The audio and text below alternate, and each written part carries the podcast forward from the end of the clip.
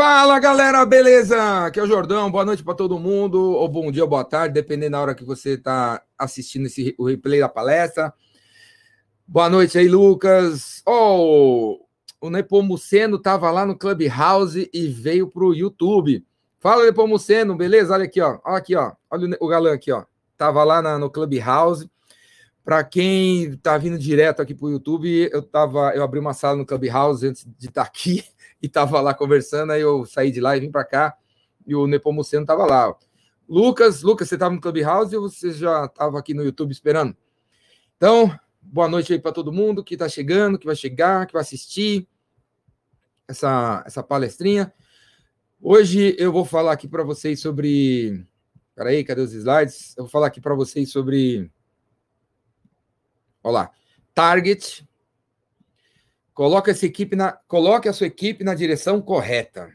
Essa live que vai rolar, que está rolando, essa palestra, esse webinário, essa sala no YouTube, ela faz parte dessa história que eu estou passando aqui embaixo, nesse sticker, ó. Daqui a alguns dias, na semana que vem, eu vou lançar a minha. Olha lá, a Priscila também veio do Clubhouse. Ó. E aí, Priscila, beleza? O...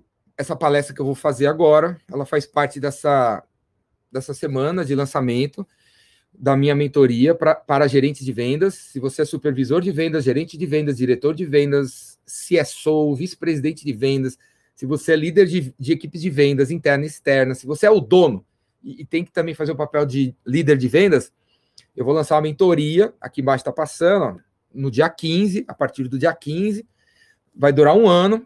E se você precisa de, se você está precisando de ajuda, de um mentor, para te dar uns toques sobre como contratar, liderar, pagar, criar meta, desenvolver, manter a galera no, no, na, na pilha. Cara, a mentoria que eu vou criar para você. Beleza? E esse, essa, essa palestra que eu vou fazer aqui hoje é tipo 0,5% do conteúdo que vai rolar para quem fazer parte da mentoria. Quem mais está aqui? Vamos ver que veio lá do Clubhouse. Temos aqui o Marco, Marcos Coral. Marcos Rural, será, mais, será um prazer rever você de novo, Jordão. Show. A Bela Rica, Bela Rica TV. Hoje já tem TV. Bela Rica, a filha da grande Cláudia Ricken, está aqui também. Fala, Bela. O quem mais está aqui? Fala Bela, hein? Fala Bela. Luiz, o Luiz Felipe Galan também está aqui, ó. Luiz Felipe Cavalcante também já está aqui. A galera do Hospital do Smartphone também está aqui. O Matheus também está aqui. O Borim, fala, Borim. O Borim também estava no Clubhouse, né? Estava lá também, não estava não? Eu vi você lá. Borinho acho que estava lá também. Fiz seu curso, vendedor Rainmaker, já liberou as aulas gravadas? Você fez semana passada, né, Eric? Não, ainda não liberei as aulas gravadas. Eu vou liberar, eu vou liberar, eu falei para vocês até quarta, né? Amanhã, que dia é hoje? Hoje é terça, né? Hoje é terça, né? Certo? Amanhã, quarta. Quarta. Amanhã, Eric, você vai receber o e-mail com, com a, o acesso às gravações. Amanhã, beleza? Clubhouse hoje pegou fogo. Show de bola. Clubhouse, galera, é um aplicativo que veio para ficar, é uma rede social que veio para ficar. Vai fazer uma revolução enorme no jeito da gente se comunicar e interagir com as pessoas. E por enquanto só tem para iPhone. Se você ainda não está lá dentro, pula para dentro do Clubhouse. Você vai, talvez você receba uma mensagem dizendo assim: ó, aguenta a mão aí, você só entra com convite. Fica tranquilo, porque aí as pessoas que conhecem você vão receber uma mensagem para validar a tua entrada.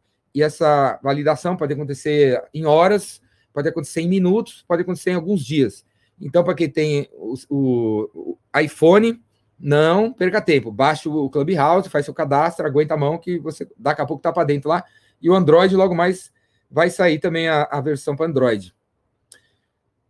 Beleza? Outra coisa, ó, aqui na minha live, aqui na minha, nas palestrinhas que eu faço no YouTube, você pode fazer jabá que você quiser no, na área de comentários. Você pode divulgar teu negócio, aproveita o espaço para vender, para vender teu negócio, dizer quem, que você, quem é teu target, quem é o cliente que você quer trabalhar, porque as pessoas aqui todas são do bem, e se alguém aqui não for teu cliente, com certeza, se, se alguém está aqui, conhecer alguém, o cara vai indicar você para alguém que ele conhece. Beleza? Então, eu vou começar a vou falar aqui da palestra. Fiquem à vontade para colocar os comentários na área de comentários. Se você, para aqueles que estão assistindo no Clubhouse, fica à vontade também aí de comentar o que eu vou falar. De, pode me detonar aí no Clubhouse, não tem problema. E vamos aí, vamos aí. Então, ó, target, target. Coloque a, coloque a sua equipe na direção correta. O que é target? Target é alvo, alvo. Porque, galera, por mais desesperado que você esteja, eu sei que muita gente está desesperada porque precisa ganhar dinheiro, precisa pagar boleto e tal. Por mais desesperado que você esteja, você não vai conseguir vender para todo mundo. Ninguém aqui consegue vender para todo mundo, ninguém consegue chamar a atenção de todo mundo, ninguém consegue emocionar todo tipo de cliente. Você tem que escolher. Todo mundo interessado no meu serviço não é uma boa estratégia de vendas. Qual é o teu público-alvo? Todo mundo que tem computador, todo mundo que tem um celular, todo mundo que tem Android, todo mundo que gosta de viajar, todo mundo que gosta de comprar. Não rola, velho. Não dá. É muito abrangente, muito abrangente. Qual é o seu público-alvo? Qual é o seu target? Qual é o seu target? São as pequenas empresas. Aí também não rola. Pequenas empresas tem tipo no estado de São Paulo, tem 6 milhões de pequenas empresas. No Brasil, tem uns 40 milhões de pequenas empresas, fora as informais. Ter o público-alvo pequenas empresas também não vai rolar. É muito abrangente, é muita coisa, você vai se perder. Pô, mas Jordão, existe a Amazon. A Amazon, ela é gigante, ela vende para todo mundo. Como assim? Por que, que precisa escolher um público-alvo, um target, se a Amazon tá, é gigantesca e o Jeff Bezos, o fundador, é o cara mais rico do mundo? vendendo tudo para todos. Aí, meu amigo, vou te falar, cara, a Amazon, ela surgiu em 1994, de 94 a 98, a Amazon só vendeu livro, ela não vendeu CD, ela não, deve, não vendeu DVD, ela só vendeu livro durante quatro anos. E no, em 1994 até 98, o, li, o nicho de livro, de venda de livro pela internet, era um, era um nicho gigantesco, porque naquela época só tinha livraria física, não tinha ninguém vendendo na internet. Então ela foi para um nicho, ela criou um nicho. Só tinha, em 94 tinha 66 pessoas com internet nos Estados Unidos. Então era um puta de um negócio nichado. Ela ficou quatro anos em livros. Em 99 que começou a ter CD, depois começou a ter DVD, aí depois passou a ter tudo. E essa imagem aí que eu estou mostrando para vocês é da Amazon Books, que é o nome da livraria física da Amazon. Hoje a Amazon tem uma dezenas de livrarias pelos Estados Unidos Amazon Books. Eu já fui em duas delas e é maravilhosa. A livraria da Amazon, a livraria física de, loja, de livros físicos da Amazon, é um negócio maravilhoso. Porque quando você entra na loja, os produtos todos expostos, nenhum deles tem preço, nenhum deles tem preço. Por que não tem preço? Porque na hora que você entra na Amazon Books, tem Wi-Fi. E aí eles recomendam que você entre no aplicativo da Amazon, que você, se você for cliente. Aí eu sou cliente, né? Desde 94 eu sou cliente da Amazon. E aí eu pego e entro. E aí eles reconhecem quem eu sou. E aí você vai e é, vai no QR Code do produto, do livro que você quer saber o preço, aí você escaneia com o QR Code logado no aplicativo da Amazon, e aí o preço que aparece para mim é diferente do preço que aparece para você, caso você seja cliente da Amazon desde o ano passado, ou caso você nunca, nunca tenha comprado nada na Amazon. O preço da livraria, o preço do livro físico na livraria física da Amazon é personalizado baseado na, na, no histórico que você tem online com os caras. Olha o negócio. E sabe como é que você compra? Você escaneia, vê o preço no aplicativo. Aí você finaliza no aplicativo. No, no site da Amazon, você, você, termina a compra. Aí você pega o livro ali, ó, e vai até o checkout e fala: Ei, meu, comprei o livro, viu? Aí o cara confere que você comprou e você vai embora. Simplesmente assim. Se o cara tiver, se o, se o funcionário da Amazon estiver passando no corredor você mostra para ele ali o que a, a, compra e o livro e ele, ele libera você para ir embora. Vocês terem uma ideia, você não precisa nem ir no checkout. Toda essa, essa maneira de vender inacreditavelmente incrível, show de bola, fora as outras coisas que tem nessa loja que é maravilhosa, meu, surgiu depois de 30 anos, né, galera? 30 anos. Então, depois de 30 anos, até uma livraria física a Amazon tem. Mas ela começou vendendo meia dúzia de livros do Stephen King em 1994. Beleza? Essa frase aqui eu até deixei em inglês, porque esse cara aqui, o Peter Drucker, é um, é um dos caras. Assim, ele é o cara que falou tudo que a gente fala. Ele falou tudo. Ele morreu com quase 100 anos de idade. Ele pesquisou todas as empresas durante 70 anos. E ele é um cara que viu como que a, a, um, uma empresa funciona antes de todo mundo e documentou antes de todo mundo. Ele é o pai da gestão ele tem dezenas de livros. Se você nunca leu um livro do Peter Drucker, se você tiver 20 e poucos anos, talvez não tenha lido, talvez nem saiba, né? Talvez está conhecendo agora quem é esse cara, mas ele é o cara que falou tudo que todo mundo fala hoje, com as palavras dele, ele é o cara, ele é o cara, você quer beber da fonte original, de quem estudou gestão de empresas e tem ideias atemporais, é esse cara aqui. E essa frase aqui eu deixei em inglês para honrar esse cara aqui. E a frase dele é: o objetivo do marketing é saber e entender o cliente tão bem que para fazer produtos e serviços que casam com o cliente e aí o produto acaba se vendendo sozinho. Essa é a grande missão, é a grande visão que todos nós temos que ter daqui para frente. O produto que a gente tem, o serviço que a gente tem, se a gente não considerar o target, você não vai conseguir fazer um produto ou um serviço que tem fit, que, né, que a, na, é, a galera aqui na Vila Olímpia fala fit, né? Fit. Então, que, que casa, você pode falar fit, você pode falar que está alinhado, que casa com o público. Porque, galera, se você não sabe quem é teu target e você desenvolver um software, cara, se você desenvolver um curso porque você gosta do curso, sem pensar em para quem o curso é, dificilmente você vai conseguir vender para caramba. Porque vai ser impossível você ficar falando quatro horas sem você, é, de um conteúdo que você desenvolveu, sem pensar em quem é o público-alvo, quem é o target, para quem você deveria estar tá falando. Não vai funcionar. A pessoa vai comprar o curso e vai, vai achar três, vai achar que três minutos foram legais. Os outros, as outras três horas não é para ela.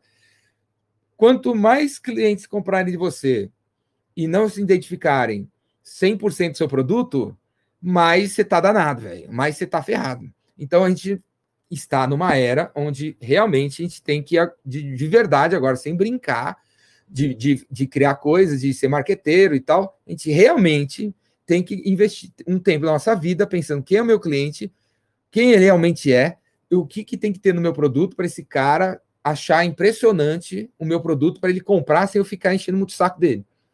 Olha aqui, ó, é difícil você direcionar sua mensagem para uma mulher de 35 anos que é mãe de dois filhos. Então, se você fala assim, pô, eu pergunto assim, quem é o seu target? Quem é o seu público-alvo, né? Target em português é alvo. Quem é o seu target? Quem é o seu público-alvo? Você pega e fala, é, uma, é mulheres de 35 anos que têm dois filhos. Cara, quantas mulheres de 35 anos têm dois filhos nesse país? 10 milhões?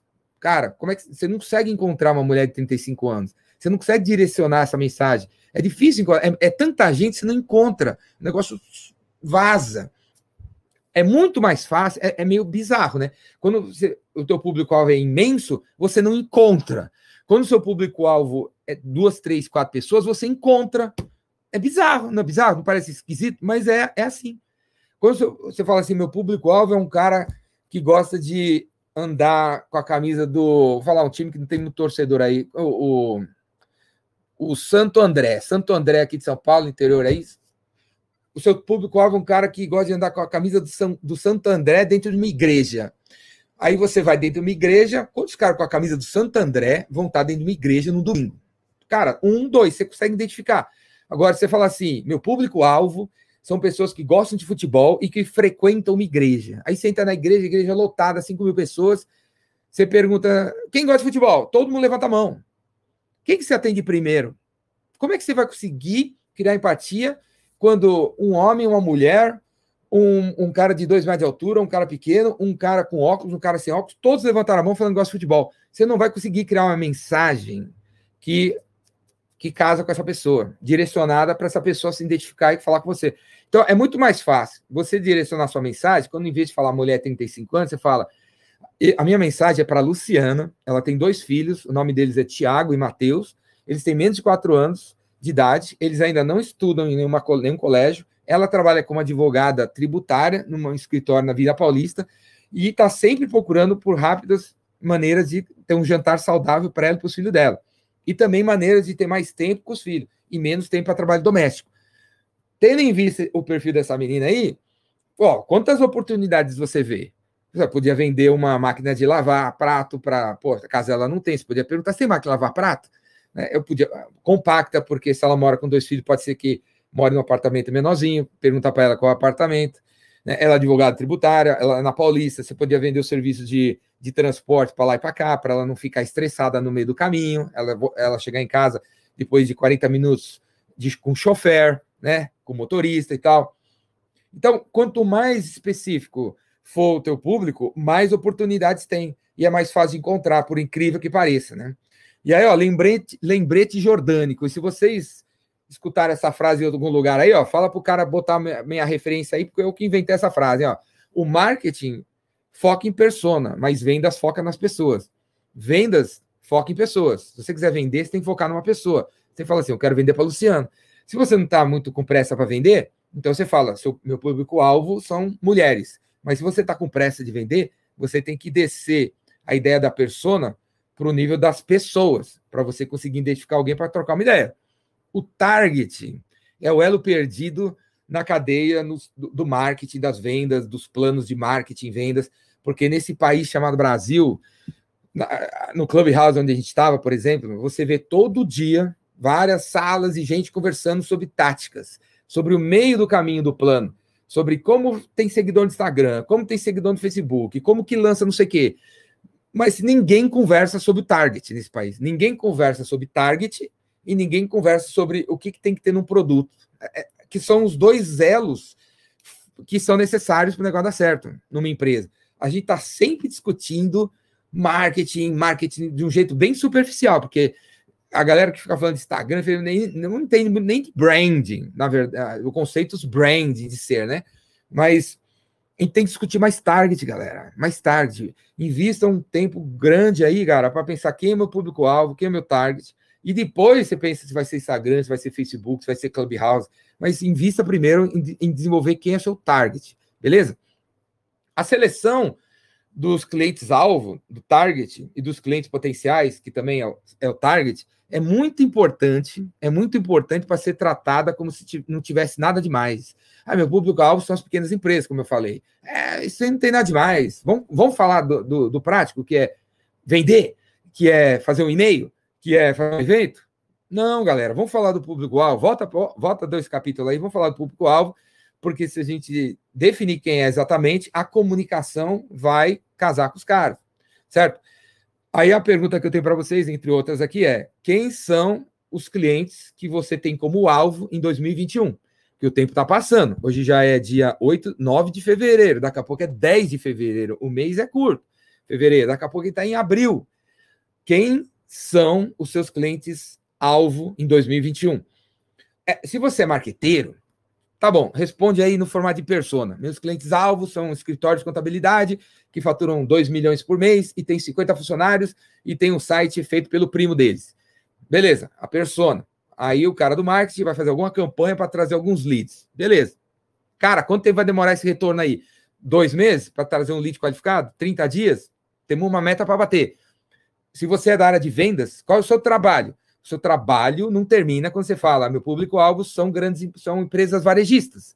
Isso não é o trabalho de vendas. O trabalho de vendas termina quando você fala assim, meu público-alvo em, em, fevereiro são sete empresas varejistas. É o Atacadão, é o Açaí, é o Pão de Açúcar, é o Carrefour, é o São e é o, o a, a Calunga. Nessas empresas, eu quero falar com o cara de compras, eu não sei ainda quem é, quem são. Então eu vou entrar agora no LinkedIn para ver se eu pego o nome. Peguei. Então eu, o meu público-alvo são é o Carrefour, o cara de compras, ele se chama Tadeu. Eu consegui descobrir o e-mail e ainda não sei o telefone. Eu entrei no LinkedIn e vi que ele trabalha há oito anos no Carrefour. Quando você chegar nesse nível de detalhe, aí nós temos a lista para trabalhar. Aí o, temos em vendas um alvo. Enquanto isso não existir, você não tem alvo em vendas o que é absurdamente preocupante, porque você tem pessoas em vendas que não sabem o que tem que fazer amanhã. Eles não sabem o que tem que fazer. Eles vão dar tiro para tudo quanto é lado. Essa, essa aulinha de hoje aqui é sobre dicas para dar para quem é gestor de pessoas, de equipe de vendas, para direcionar essa turma. Se você não é gestor de equipe de vendas, se você é vendedor, se você é marqueteiro, se você é, trabalha sozinho, com certeza muitas dicas que eu estou falando aqui, vou falar, vai funcionar para você mas é principalmente para o gestor aí. Por isso que eu falo, como estou falando aqui, ó, você não pode esperar que os seus vendedores sozinhos vão saber quem são os melhores clientes para eles trabalharem. Não é legal isso aí. A seleção dos clientes alvo, do target, é muito importante para ficar na mão do vendedor. É muito importante. E eu estou falando isso porque eu sei que muitas áreas de vendas, quando contratam vendedores, falam assim para o cara: Primeiro que contrata o cara porque ele tem uma carteira, né? Muita gente faz isso, né? O cara, vem aí, você já, você já tem relacionamento com quem? Então vai, trabalha esses caras, arruma outros na internet e só volta aqui no fim do mês com a meta batida. Muita gente é, muito gestor é esse tipo de trabalho que dá pro cara, né? Acha que o trabalho do vendedor é encontrar os clientes. Ué, eu contratei o cara para isso. Ele que tem que encontrar sozinho? Não, meu amigo, não é, não vai rolar, né, cara? O cara não consegue, velho. O cara não consegue. Você vai deixar o cara decidir os clientes sozinho. Ele conhece a tua empresa a fundo? Ele conhece o produto a fundo? Ele conhece marketing a fundo? Não, né, velho? Não pode, cara. Porque eu vou te falar, até o mais talentoso dos vendedores, até o cara que mais manja de vendas, ele pode dar errado porque ele está trabalhando com o cliente errado. Por que, que o vendedor não dá muito certo? Porque o cara não está trabalhando no público-alvo que deveria estar tá trabalhando. Ele está no público errado. Como líder, você é 100% responsável por enviar seus vendedores para a guerra, certo? O campo de batalha, o mercado. Você não acha que é sacanagem? Você não acha que você deveria estar diretamente envolvido na escolha do campo de batalha? Afinal, você vai mandar os caras para a guerra. Você não deveria estar envolvido em, em, qual é o campo de batalha que esse cara vai, vai batalhar? O campo de batalha é o target. Você sim tinha que estar envolvido. Aquela história que eu falo, meu, você delega uma tarefa, mas você nunca pode delegar a responsabilidade, né? A grande verdade é que a grande maioria dos vendedores que tem por aí operam todos os dias sem ter uma lista estratégica de clientes-alvo. É essa a grande verdade. 90% de, da, da força de vendas brasileira não tem público-alvo. Tá, tá, tá, tá, indo trabalhar amanhã, tem que vender mais, mas ele não entende direito. Você vai para cá, você vai para lá. Marketing gerou leads, eu ligo para os leads do marketing. Eu vou num evento fazer networking. Eu escrevo um, um artigo no LinkedIn para ver se eu gero algum lead. Eu faço ligação nos clientes que já compraram da gente. Eu ligo nos caras que eu já cotei. O que, que eu faço? Até eu quero tomar uma decisão, são 11h30 da manhã. Quando ele acorda, já são é quase fim do mês. E mais um mês vai se passar sem ele ir proativamente atrás dos clientes que deveria ir atrás. Por que isso acontece? Porque a grande maioria decidiu viver no modo reativo. Qual é o modo reativo em vendas?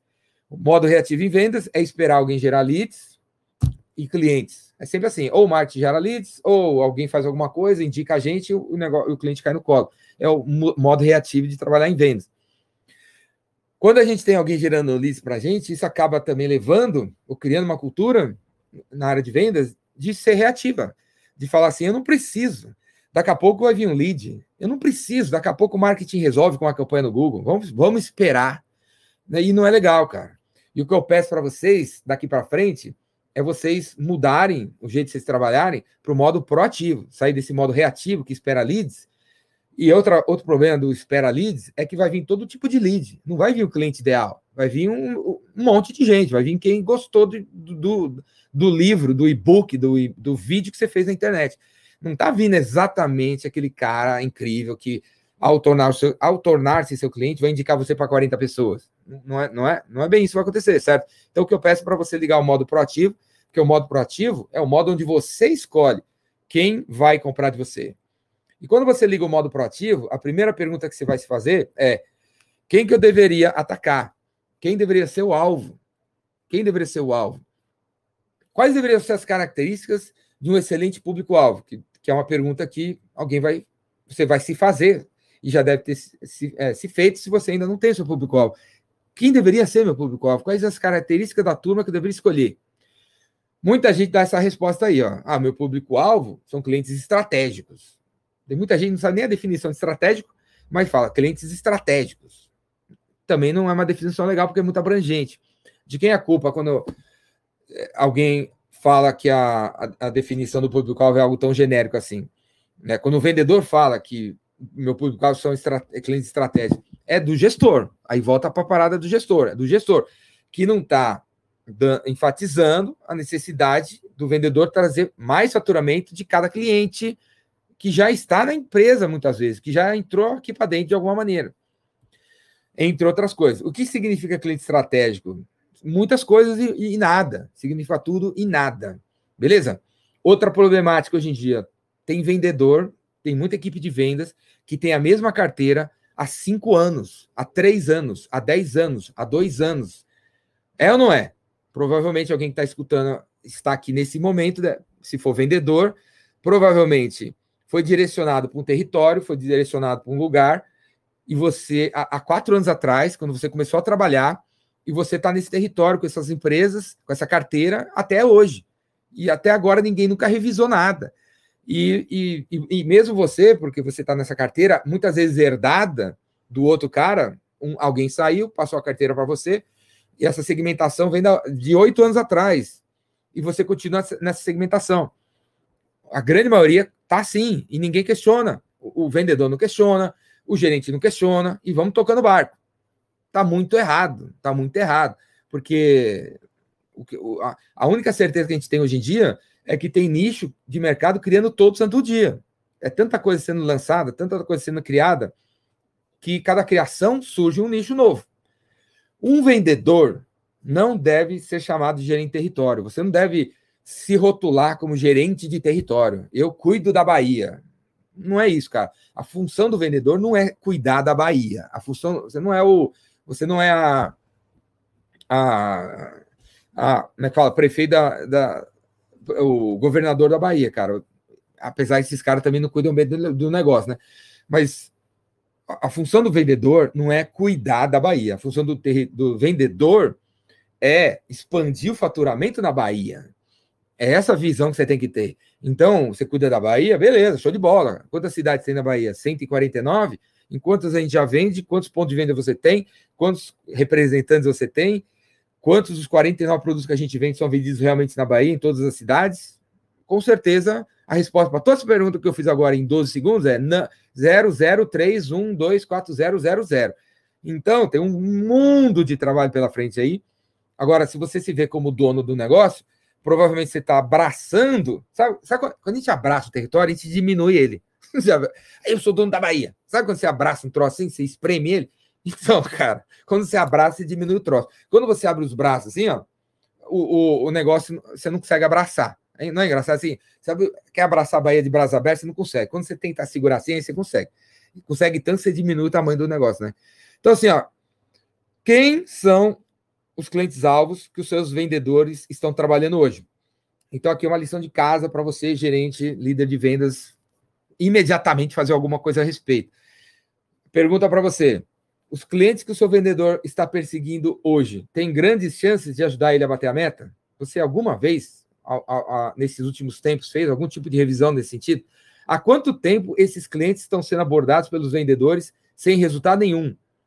Ao invés de dar um, uma chicotada nos caras, né? Pia, pia, pia, vai lá de novo. Pode ir, vai lá, Thiago, pela quadragésima centésima vez. Pode ir, pode ir, pode ir em vez de ter essa estratégia de não desista nunca, quanto mais não você escuta, mais perto do sim você tá, essa estratégia nada a ver com nada aí. Cara, o cara já foi 79 vezes. Tem que conversar agora. Tem no que conversar. Tem que levar em conta que foram 79 tentativas. O que é que tá errado? Não pode continuar tentando do mesmo jeito. O que é que tá errado? Uma, uma mudança que com certeza dá resultado, sabe qual é? Se você tem um vendedor que está tentando vender nesse lugar aqui há meses e não consegue nada, a estratégia que funciona, uma, uma mudança que funciona com certeza é você trocar os vendedores. Põe esse cara para cá, põe esse cara para lá. Uma pessoa diferente dessa, né? Se você põe. É um homem de dois metros de altura, meio machão, e aí você troca ele por um homem de dois metros de altura, machão. Não vai funcionar, porque provavelmente não está rolando empatia com o cliente. Então, se um homem não estava conseguindo vender esse cara, Coloque uma mulher para tentar vender esse cara. Você vai ficar besta, porque provavelmente em sete horas ela vai conseguir tirar a primeira venda, porque vendas é empatia, né? E provavelmente não estava tendo empatia entre os, os dois caras aqui. E a outra pergunta é: qual foi a última vez que você fez uma nova segmentação na carteira dos, dos clientes, dos seus vendedores? Porque, como eu acabei de falar, a única certeza é que está tudo mudando, novas segmentações estão sendo criadas a todo momento. Eu vendo, meu exemplo, eu vendo curso de vendas há há 25 anos, eu faço curso de vendas há 25 anos. E quando eu, eu comecei a dar curso de vendas, só tinha um tipo de vendedor. É o cara que fazia de tudo. Hoje tem side sales, SDR, gerente de território, tem representante, tem o é, desenvolvedor de negócios, tem o fechador, tem o hunter, tem o farmer, tem várias nomenclaturas, várias descrições de cargo, várias metas diferentes, várias maneiras que esses caras são medidos. Eu posso, eu, eu estou num segmento que eu posso criar hoje 25 cursos diferentes para esses 25 perfis de vendedores diferentes e ganhar 25 vezes mais. É, cara, por que você não está fazendo isso? Eu estou fazendo isso e eu vou fazer isso. Eu tô, eu tenho, cada dia que passa, eu tenho mais cursos, mais segmentados para diferentes nichos que estão surgindo. Há 25 anos atrás, não tinha software de CRM. Hoje tem software de CRM. Então, eu, Jordão, tenho um curso para ensinar os vendedores a usar um software de CRM, o software que eu gosto. Então, nunca teve tanta coisa a ser, a ser criada, porque todos os nichos estão se desenvolvendo. Então, não seja um cara binário e obtuso para ainda acreditar que o teu mercado, em 2021, é o, o teu mercado 2015. Você está dando um tiro no seu pé, está dinheiro, deixando dinheiro na mesa. Com certeza, o seu mercado se desenvolveu e surgiu diferentes tipos de perfis de clientes, e você podia mexer seus vendedores aí. Não existe prêmio em vendas para o vendedor que faz mais visitas a clientes. Não existe prêmio em vendas para o vendedor que viaja para todas as cidades do Brasil. Não existe prêmio em vendas para o vendedor que faz 200 ligações por dia. Não existe em vendas prêmio para quem faz live no, ou abre sala no Clubhouse. Não existe é, prêmios em vendas para quem trabalha duro em vendas. Não tem. Gente, em vendas, o prêmio é para quem traz resultado depois de ter trabalhado de um jeito inteligente nos clientes-alvo. Então, atividades de vendas, cara, só faz sentido se a atividade for direcionada para o cliente-alvo. Se você está trabalhando, visitando, ligando, mandando e-mail, fazendo lista de transmissão para um público, uma, uma lista de e-mails, uma lista de telefones que você não conhece nada, você, você está apenas trabalhando duro, queimando o teu filme, que, de, queimando a lista, porque você não tem. É porque, cara, você mandou uma, é, é, uma mensagem para 500 pessoas numa lista de transmissão. Qual foi a taxa de conversão? Duas pessoas pediram preço. A taxa de conversão, 500, dois, é, é 1%, é 0,5%, né? Mais ou menos isso. Ah, tá funcionando. Lista de transmissão funciona. Duas pessoas retornaram. Meu amigo, não funciona. Porque você só pode dizer que uma atividade de vendas em marketing funciona se a taxa de conversão foi 10, 20, 30%. Senão, não funciona. E, e, e taxa de conversão de 0, 0, você está queimando é o seu filme. Deu retorno? Deu. De quem? Por dois retornos. Quem são esses caras? São os clientes top? Também não são. Não são. Então você está se queimando, beleza? Então eu estou falando isso porque não vem me dizer que você está trabalhando, trabalhando, trabalhando, trabalhando, não está dando resultado. Então não vem me dizer que eu tenho que é, bater, é, dar parabéns para você. Não vou dar, você não traz resultado. E também, o que eu estou querendo dizer aqui é aqueles que defendem o, o resultado e não defendem as atividades, também não faz sentido. O que leva ao resultado são as atividades, só que atividades que estão direcionadas para o cara que, que, que é o público-alvo. Quando o assunto é target, menos é mais. Como nesse exemplo que eu dei há 15 minutos atrás do, do cliente que usa a camisa do Santo André numa igreja de domingo. Beleza? Quando o assunto é target, menos é realmente mais. Mas, na prática, não é assim que funciona. Porque a grande maioria dos vendedores preferem grandes listas e grandes territórios. O que leva a área de vendas a ficar enchendo o saco dos caras de marketing para gerar lead, lead, lead, lead, lead. E quando você vai, por exemplo, no evento lá da, da Resultados Digitais em Floripa, e eles premiam as agências que fizeram as melhores campanhas, sobe, você vê um moleque subir no palco lá e, e fala assim, com, com tesão, que ele gerou 29 mil leads. Meu amigo, meu amigo, você gerou 29 mil clientes desqualificados, cara. Porque nessa lista de 29 mil leads, que o cara do marketing se gaba, deve ter três clientes qualificados e 28.997 caras completamente desqualificados, que vai ter que passar numa peneira na área de vendas, que foi estratificada para ter os caras que só fica ligando para qualificar lead, que é um trabalho completamente besta, e que não tem nada a ver com nada. É um trabalho do, de linha de produção de 1919. Nós estamos no século XXI. No século XXI, o trabalho é mais simples. Quando você define qual é o target. Quando você define o target, você não precisa ter essa papagaiada toda de geração de leads desqualificados. Você já vai no target, cara. Você já vai no target. Agora, eu entendo.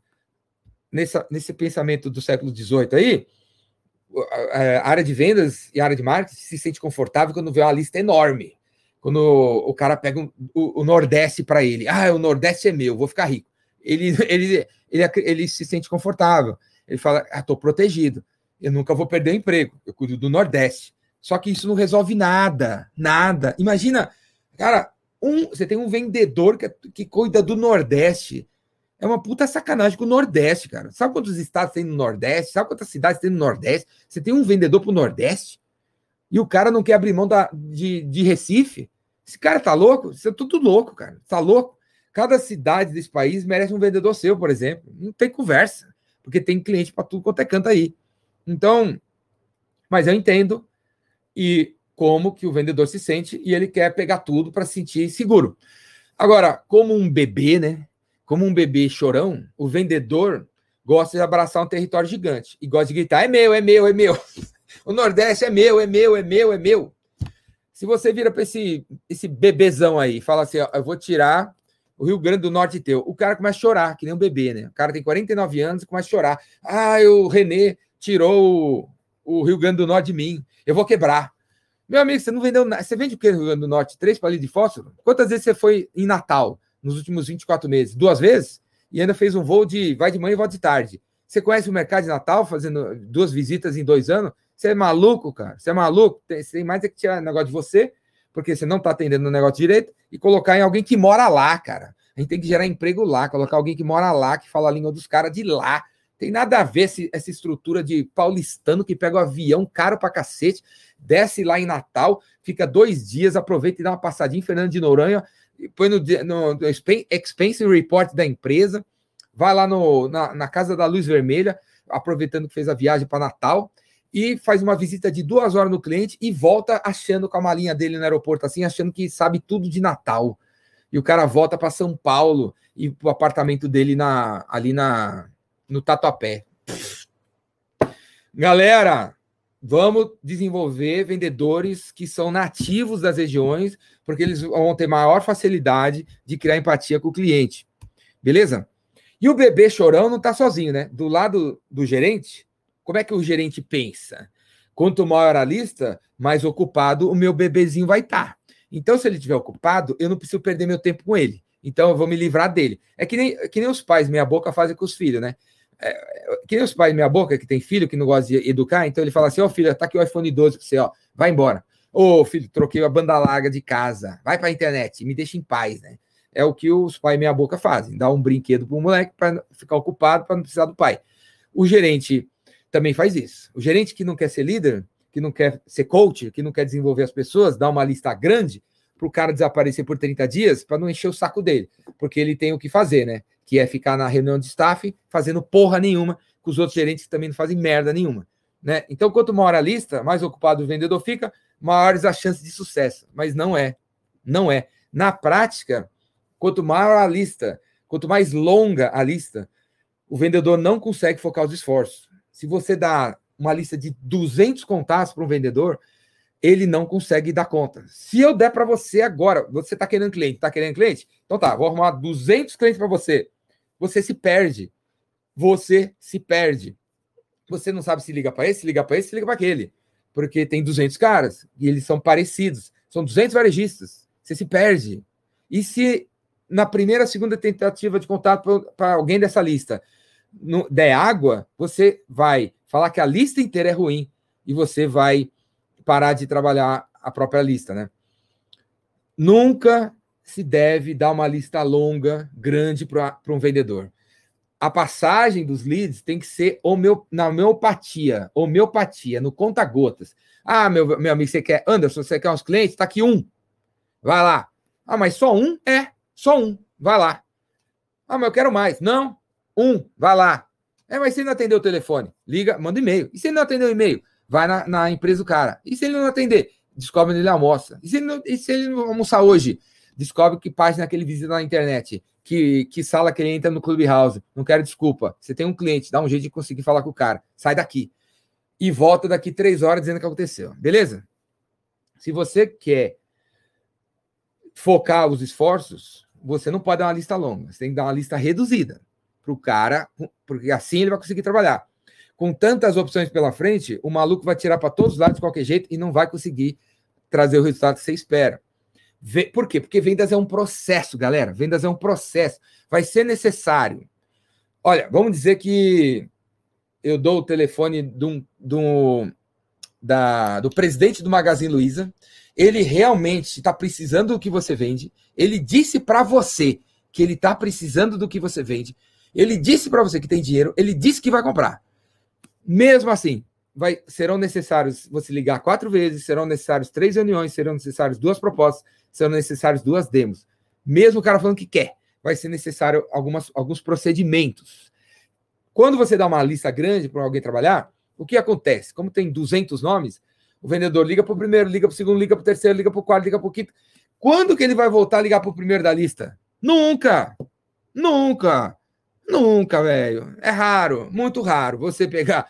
Fala sério, fala aí, galera. Quem que fez, já fez isso aí? Você tá precisando vender, você trabalha sozinho, você arrumou os clientes, você tá tentando prospectar no LinkedIn, sei lá, no Instagram, e você tá mandando mensagem lá. Mandou para um, mandou para outro, mandou para outro, mandou para outro, mandou para outro.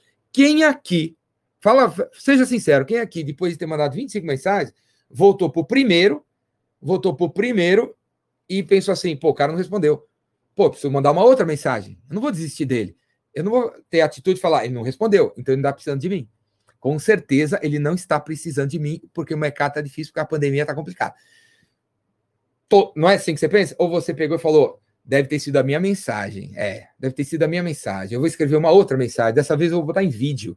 E vou mandar, em vez de 9 horas da manhã, mandar às 3 da tarde. Em vez de mandar na segunda, vou mandar na terça. Vamos ver o que vai dar. Quem faz isso? Não faz. Por que, que não faz? Porque tem uma lista gigantesca e você tem que cobrir a lista, senão, ó, chicotada nas costas. Quando a lista é grande, a estratégia do maluco é atirar e correr. Pá! E sai correndo. Pá! E sai correndo. Pá! E sai correndo. Manda mensagem e sai correndo. Manda mensagem e sai correndo. Manda mensagem e sai correndo. Lista de transmissão e sai fora. Lista de transmissão e sai fora. Fala, é isso, cara. É grande estratégia de venda brasileira. Atirar e correr, atirar e correr, atirar e correr. Puta de uma palhaçada. Puta de um negócio, uma piada, né? é, atirar e correr, atirar e correr, atirar e correr, atirar e correr.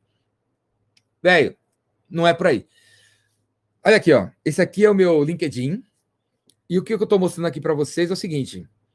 Eu, eu essa, essa, palestra aqui, ó, se vocês estão gostando e se você quer mergulhar e ser o, o melhor gerente de vendas que você já viu na tua vida, eu quero que você abra sua carteira aí e venha fazer parte da minha mentoria que vai começar logo mais aí. Semana que vem eu vou abrir as inscrições eu quero que tenha pessoas que lideram vendas, pessoas que querem ser líderes de vendas, donos de empresas que fazem o papel de, de, de líder de vendas. Então, vamos formar um grupo de gente que está na mesma, mesmo problema, mesma necessidade, e aí eu vou transformar todos vocês no melhor líder de vendas que você já viu. Então, essa, tô fazendo um merchan do negócio aqui, né, galera, que tá passando aqui embaixo também. Então, é, se você está gostando, gostando dessa palestra, um ano de mentoria vai sobre esse tipo de assunto, vai pirar, hein?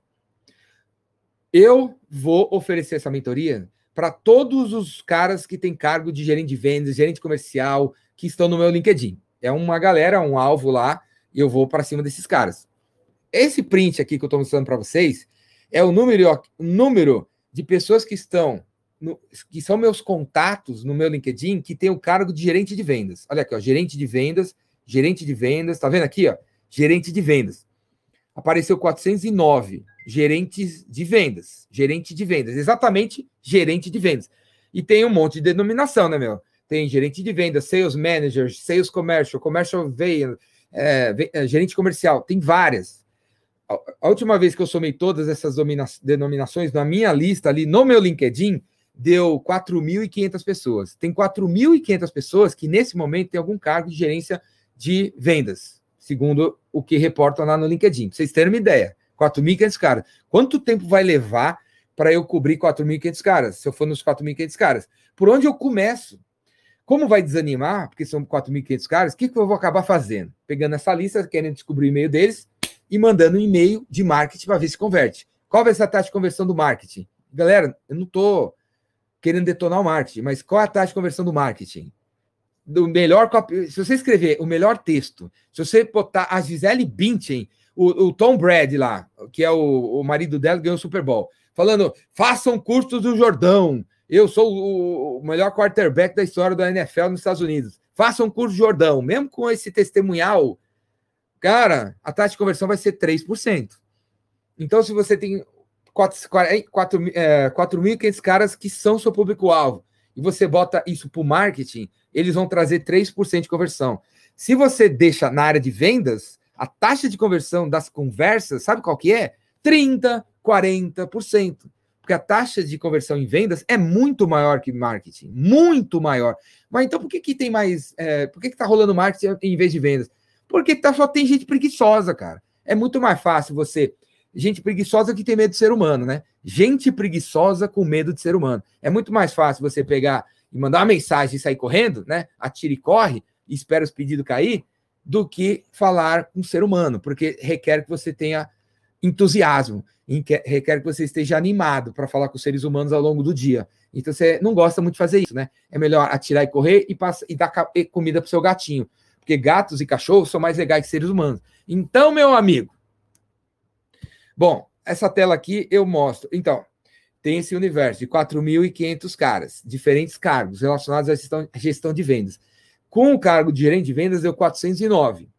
409. O que, que vocês acham? É bastante ou é pouco? 409. Para um vendedor atuar, 409. É bastante ou é pouco? É bastante, galera. Para fazer um a um, é bastante. Se você entrar em contato com cada um deles, imaginando que a conversa vai levar é, 10 minutos, que é o que vai acontecer, se você conseguir avançar, vai levar 10 minutos. Vai levar 10 minutos. Fora a sua preparação e o depois, total, vai levar. Vai, vou chutar. Vai, chutar não, vai sendo gente boa com o tempo. 15 minutos, vai. 15 minutos entre preparação, ligação e pós, com cada um. 15 minutos versus 409. Quanto tempo rola? Quantas horas vai gerar nisso aí? Muitas horas, certo? Você tem uma meta e tal.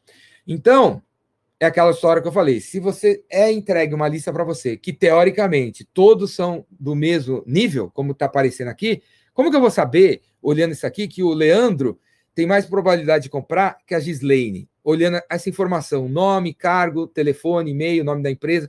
Como é que eu vou saber? Não sei. Ah, eu vou escolher. Aqui, a Milena, ela trabalha na Boticário. Boticário, cara, empresa grande, deve ter um monte de vendedor. Pô, eu vou, eu vou, no, eu vou no Boticário. Beleza, Boticário você sabe, você conhece. Mas e essas outras empresas aqui? Brasil All, você conhece? E a outra, a outra nem colocou. Baby Frota. Será que a Baby Frota é legal?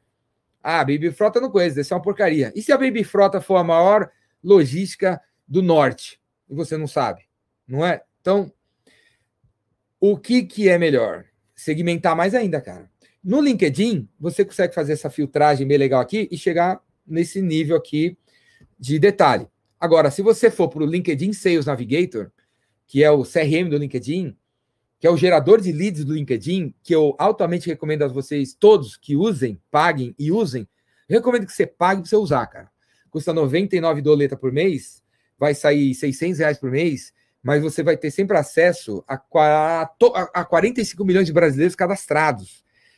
Não tem o telefone, tem alguns telefones, tem alguns e-mails, tem ferramentas que você pode buscar o telefone e o e-mail dessa turma.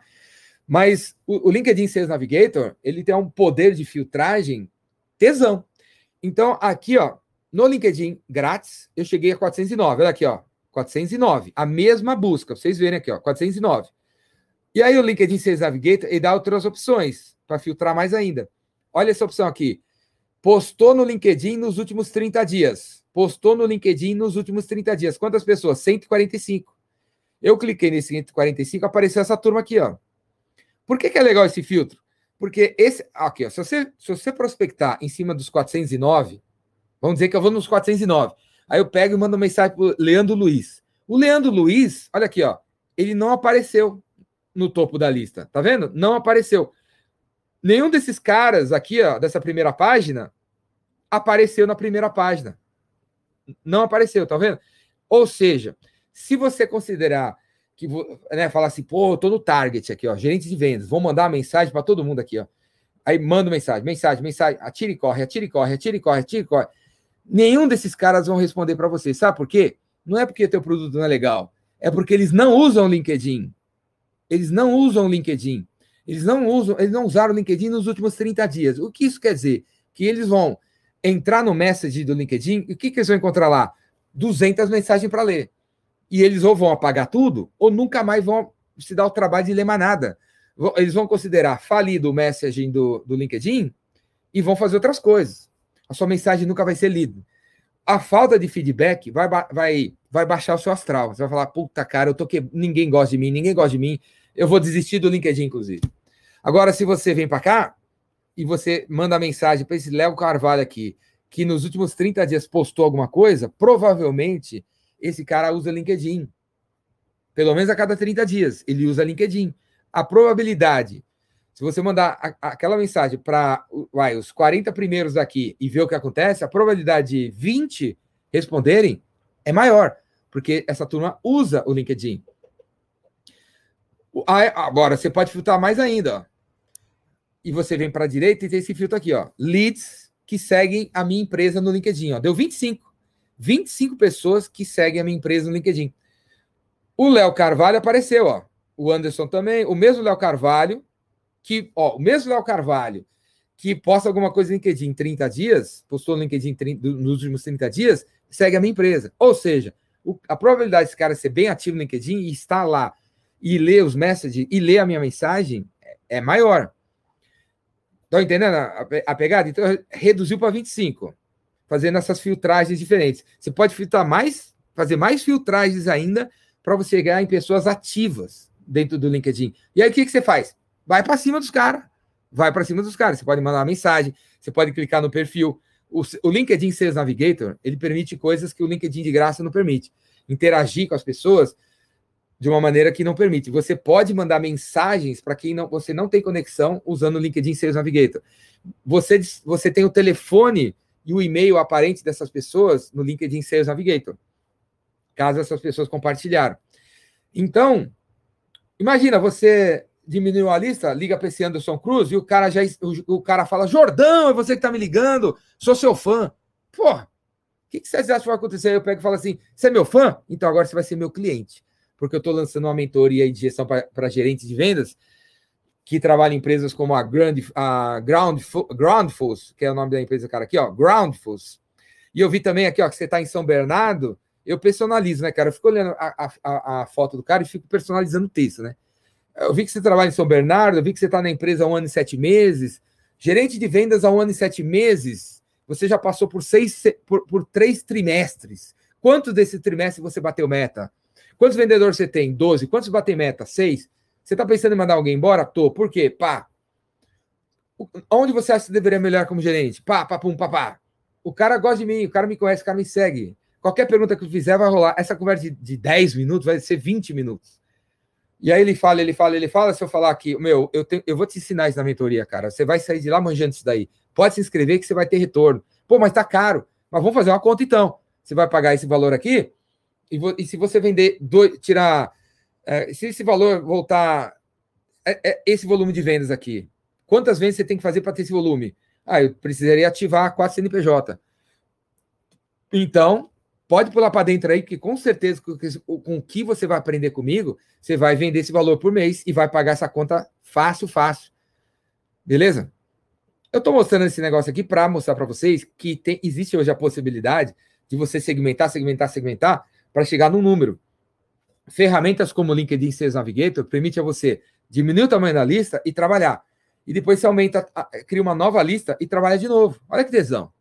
Então, assim, não é que você só tem 25. Você volta para trás, faz uma nova filtragem, aparece novos 24, novos 13, 14, 7, 9. Uma nova lista reduzida para você ir para o pau. Vendas não é marketing. Vendas não é marketing. Vendas é um a um. Vendas é esse trabalho que é cansativo, que requer energia, entusiasmo, motivação. É por isso que se fala muito em motivação para a área de vendas, porque aquela pessoa que passa o dia falando com 20 outros seres humanos realmente tem a sua energia consumida por eles. Se você for um cara que não é, não está no entusiasmo. Agora, se você é uma pessoa entusiasmada, uma pessoa apaixonada pelo que faz, você transmite tanta paixão para os outros que a paixão que eles têm, eles não estão demonstrando, eles transferem para você. É assim que funciona o ser humano. Você abraça uma pessoa com entusiasmo, aquela pessoa passa a te abraçar com entusiasmo também. É assim que funciona. É, você transmite amor, você recebe amor. É assim que funciona. Você transmite tesão, você recebe tesão. Você não transmite tesão, uma, outra, pessoa que, outra pessoa que estava com tesão perde tesão. Quantos clientes um vendedor aguenta? Quantos clientes um vendedor aguenta? Escreve aí, galera, de comentários. Então, quantos clientes um vendedor aguenta? para estar tá trabalhando.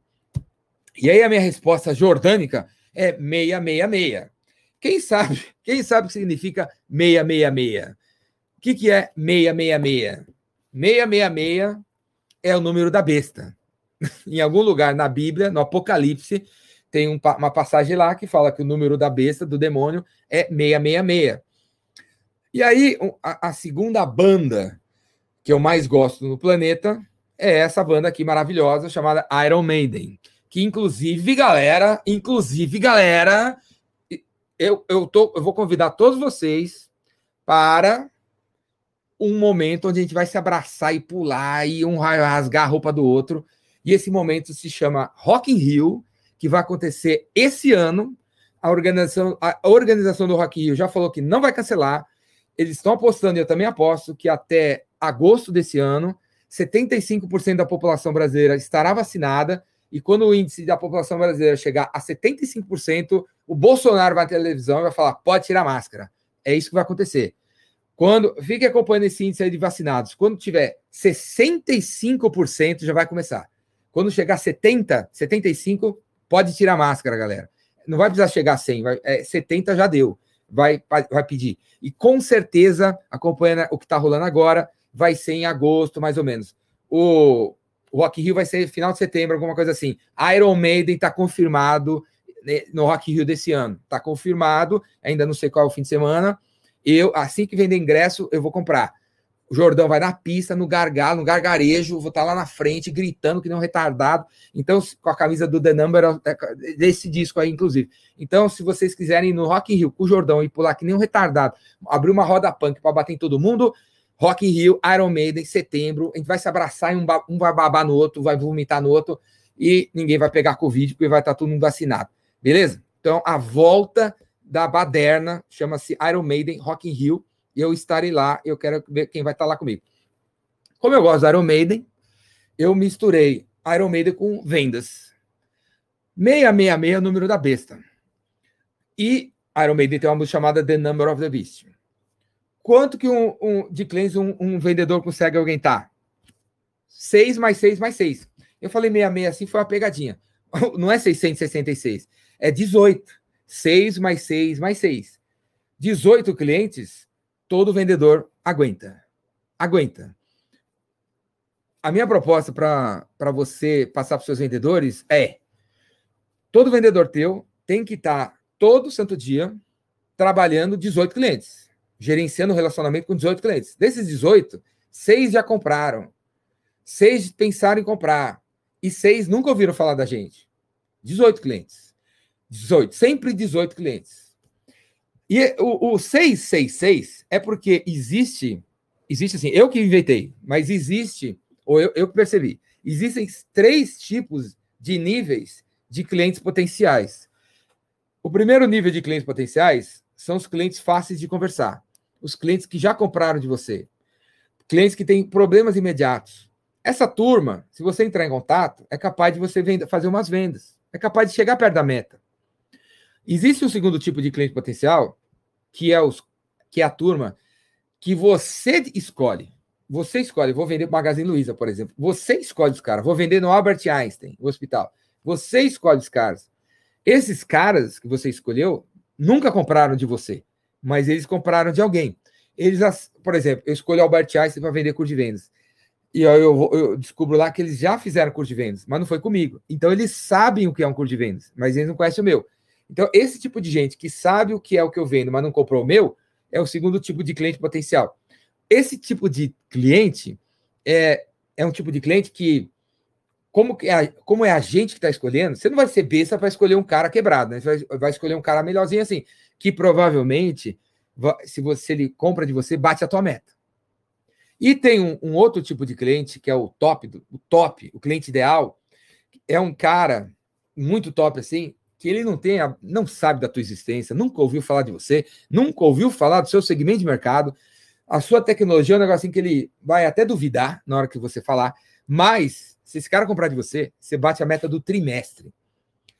E aí a parada é o seguinte: se você quiser ser um vendedor que segue as coisas que eu acredito, quiser ser um cara que é exigente pra cacete com você, e você quer ser um cara motherfucker, o top do top do top do top, Você não pode é, é, se satisfazer em, em, falar assim, Jordão, eu tenho uma lista, eu estou trabalhando.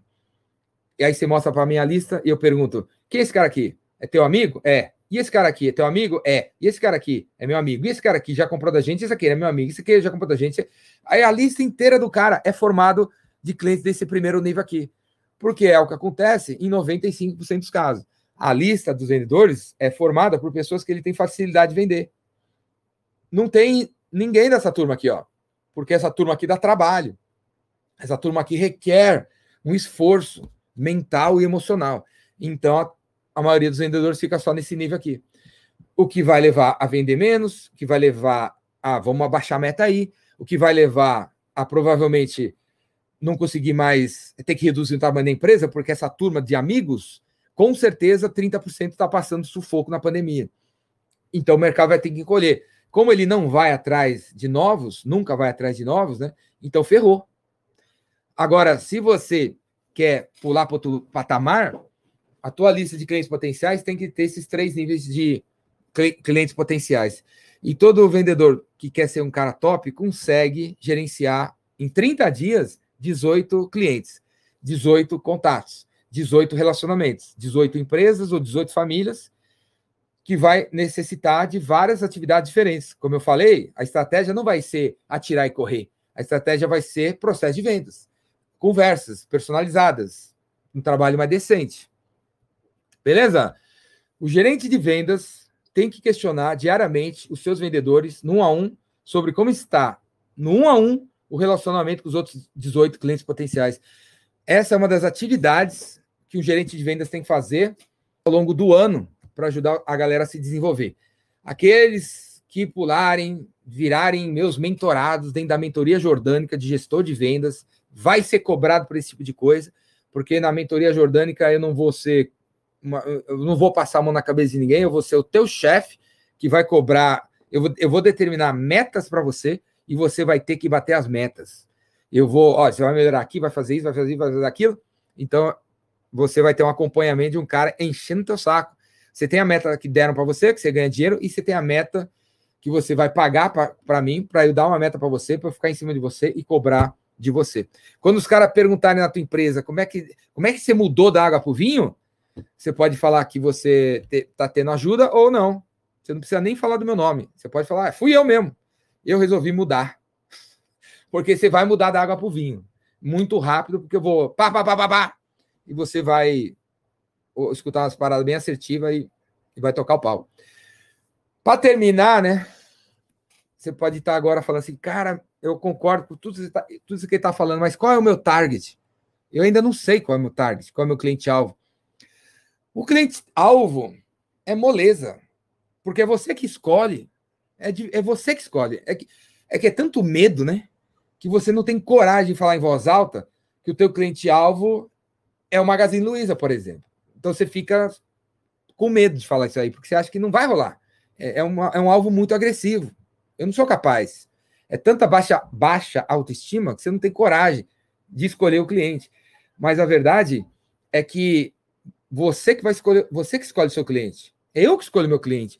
Quando eu pego e falo para vocês, no meio de uma palestra dessa, eu boto lá The Number of the Beast, Iron Maiden 666, eu estou escolhendo meu cliente. Tem gente que vai me amar por isso, tem gente que vai me odiar por isso, tem gente que automaticamente cria empatia comigo, tem gente que automaticamente cria o oposto da empatia comigo. Quando eu faço um vídeo no YouTube com a camiseta preta, com o Yoda atrás de mim, eu, eu estou escolhendo meu cliente. Eu estou segmentando naquele momento que eu abro a boca, falando daquele meu jeito que eu falo, como estou fazendo aqui. Então, o, eu estou sempre escolhendo meu cliente. Sempre. E eu vou falar para vocês, cara, quando você bota para fora quem você é e tem a coragem de no teu site, em quem somos, ao invés de falar quem você é, porque quem somos, no fundo, é o resultado daquilo que a gente faz para os outros. Então, o correto dos quem somos nos sites que tem por aí seria: quem somos? Somos uma empresa que ajuda hospitais como Albert Einstein, Ciro Libanês, é, São Luís e o SUS a ter um atendimento de três segundos na emergência quando o cara tem uma parada cardíaca. através de um aparelho chamado XXX, que em 14 dias eu posso instalar no seu hospital também. O próximo passo, se você quiser ter o mesmo resultado que o Albert Einstein, São Luís e o Cílio Ibanez, é clicar aqui embaixo e chamar um vendedor nosso aqui para te ajudar. Essa descrição que eu acabei de fazer deveria ser o seu quem somos e não quem somos. Somos uma empresa de soluções especializada em top mind do mindset da solução da eficácia. O quem somos não deveria ser quem você é, por, e simplesmente. Quem nós somos nessa, nesse, nessa vida é o que a gente fez pelos outros. É isso que nós somos. É essa a missão da, da gente na Terra. É quem você. Aquilo que você é, é aquilo que você se transforma para você ter impactado os outros. Então, a tua empresa, o teu negócio é isso. Você é o que você fez pelos outros. Inclusive, o teu faturamento foi possível porque você fez pelos outros e os caras conseguiram te pagar. A gente, nós somos sempre os outros. É por isso que a gente tem que sempre honrar o, o, o chefe, você tem que honrar o funcionário, você tem que honrar o pai e a mãe, você tem que honrar o seu avô, a sua avó, você tem que honrar os amigos, o professor que você teve na tua infância, porque você não é você. Você não, você é a consequência de todo mundo que, que te passou alguma coisa e você com isso cresceu.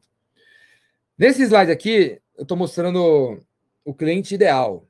Seis questões para você se questionar, para você definir nesse 666 aí, ó, o 666 do lado do, do meio e do lado direito. O cliente que você proativamente tem que buscar é o cara que tem um problema que você resolve, é o cara que tem vontade de resolver, é o cara que tem capacidade, porque muitas vezes a gente fala assim: meu cliente ideal é, é aquele é o, é Albert Einstein, mas ele não tem estrutura para resolver, ele não tem vontade, ele não demonstrou vontade ainda, ele nem criou a área ainda. Ele é um, é um cara caro para conquistar. Você vai ter que fazer quantas reuniões, quantas viagens até São Paulo, quantos almoços de negócio, almoço de, almoço de negócio vai ter que pagar. É muito caro esse cara. Ele ele tem potencial de sucesso? Sim, ele tem. Ele tem potencial para ser advogado da marca? Sim, ele tem. É uma empresa famosa. Se ele virar o nosso cliente, a gente falar o nome dele, vixe, vai abrir portas em vários lugares. Show de bola. Ele tem potencial? Tem potencial. Mas ele é caro. Ele tem um problema que a gente resolve? Sim. Ele tem vontade, não demonstrou. Tem capacidade? Ele ainda não. Então você faz essa reflexão, se questionando nesses elementos, para você definir quem que tem mais probabilidade de ser seu cliente. Qual o problema que ele. É, o cliente tem o problema que eu resolvo. Aí já começa o problema, porque muitas, a gente às vezes nem sabe que problema a gente resolve, né? Então a gente tem que pensar nisso mais. O cliente é caro de conquistar. Muitas vezes a gente escolheu, ou não, porque a gente não escolheu, os nossos melhores clientes eles estão espalhados pela cidade. Eles ficam longe. Quando na, no andar de cima, na, do lá na tua frente, no mesmo bairro, tem um cliente que você ainda não visitou. Então, antes de eh, pegar o avião e ir para outro estado, será que na tua rua não tem cliente que você ainda não visitou? Você tem que considerar isso, cara, porque é caro vender. O custo da venda é real no balanço, na história da sua empresa. É real. A gente não dá muito valor a isso, mas pegar um avião e até o Rio de Janeiro e voltar, e, e ficar 12 horas aí voltando, tem um custo, cara. Tem um custo. E, e qual é a tua margem nessa venda? Beleza? Você escolhe o cliente e não ao contrário eu vou falar uma coisa que eu repito incansavelmente há mais de 25 anos: é você que escolhe o cliente e não o contrário. Quando você determina que o seu o valor da sua consultoria é 500 reais, você está determinando quem vai falar com você. Se você muda para 5 mil, você determina quem vai quem você vai chamar atenção. Se você escolhe um site preto, branco e prata, é um tipo de gente que vem. Se você escolhe azul, é um outro tipo de gente que vem. Se escolhe vermelho, é outro tipo de cliente.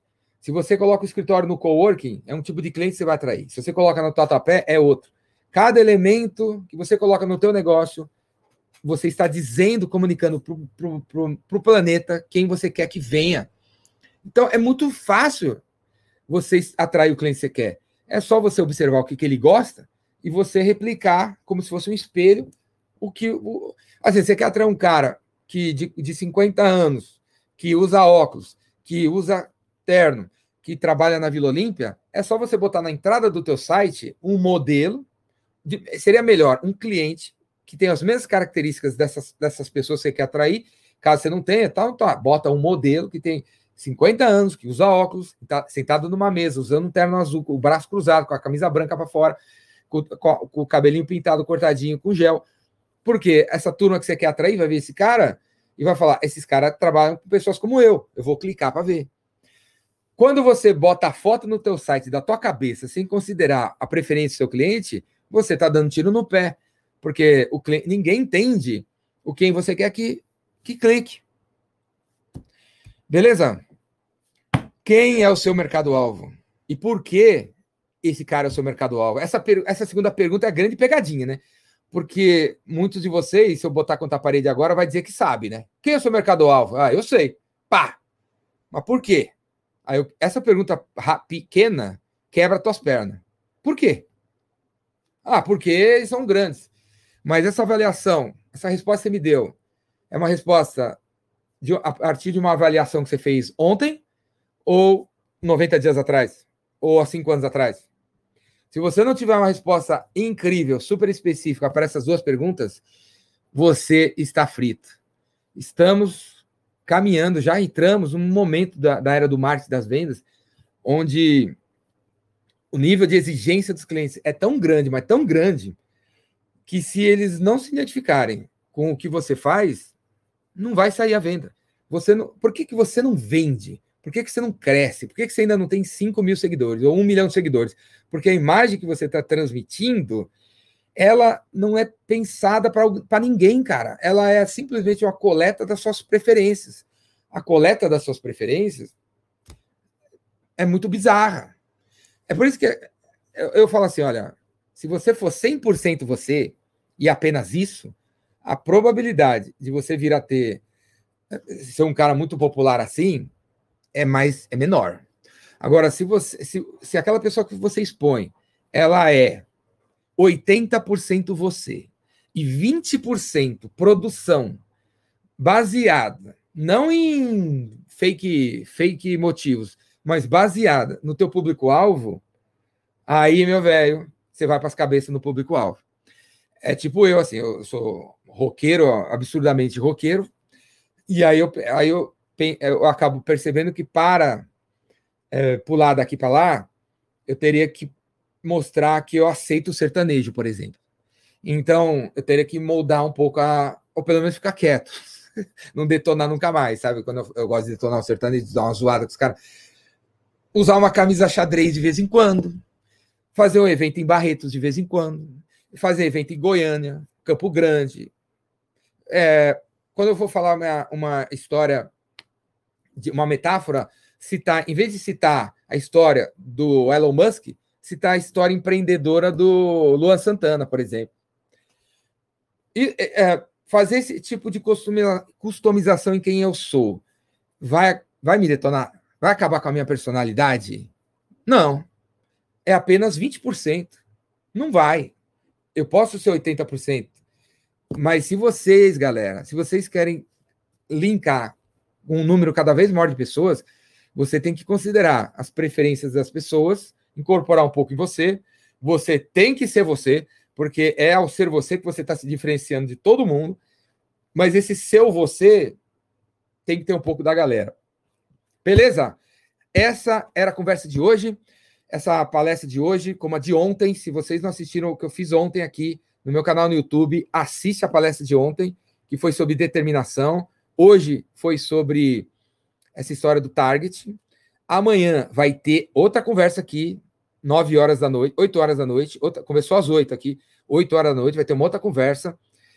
Eu estou fazendo essas lives aqui para promover a minha mentoria para gestores de vendas, que eu vou começar. Eu vou abrir as inscrições semana que vem, beleza? Por enquanto não tem onde se inscrever, eu não estou falando quanto custa, só estou falando que vai ter, beleza?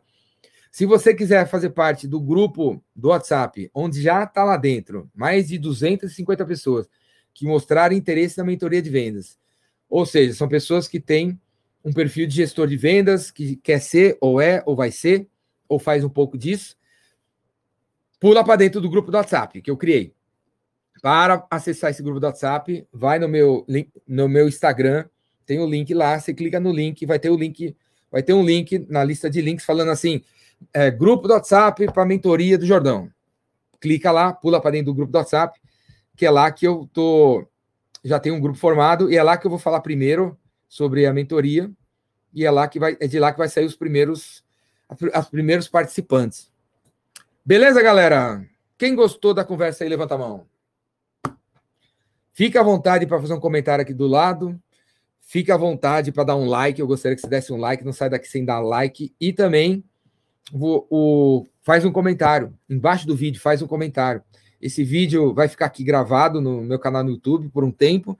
Se você quiser mostrar para outras pessoas, fica à vontade para mostrar para a galera, para assistir também. E é isso. Perguntas? Quem tem perguntas? Eu estou olhando aqui no.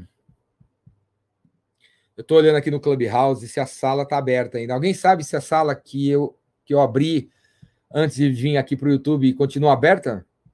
Eu não achei aqui.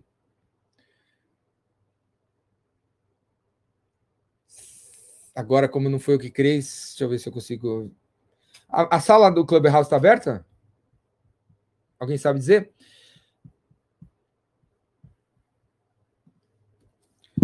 Alguém tem perguntas?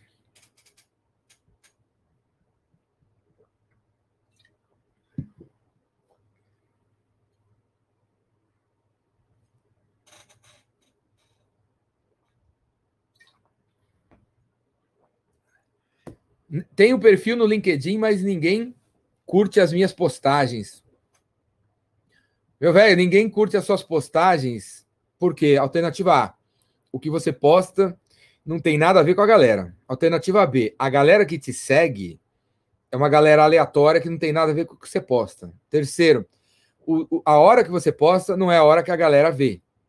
Quarto, o, o conteúdo não tem a ver não, não vai entrar na, na seara aí de falar que o LinkedIn não funciona para o teu negócio, hein, cara. O LinkedIn funciona para todos os negócios. Se alguém não está dando, não está curtindo as suas postagens, é que a galera, a galera que te segue não é bem a galera que você do teu conteúdo aí. Continue testando, experimentando, mudando o tipo de conteúdo, fazendo, falando de coisas, de, de assuntos diferentes, até colar uma, um tipo de postagem para você perceber quem é que então te segue ali, cara.